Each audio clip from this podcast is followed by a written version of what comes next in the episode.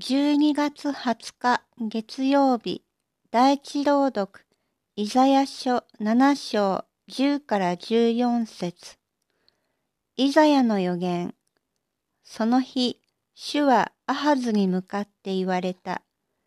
主なるあなたの神に印を求めよ。深く黄泉の方にあるいは高く天の方に。しかしアハズは言っ。私は求めない。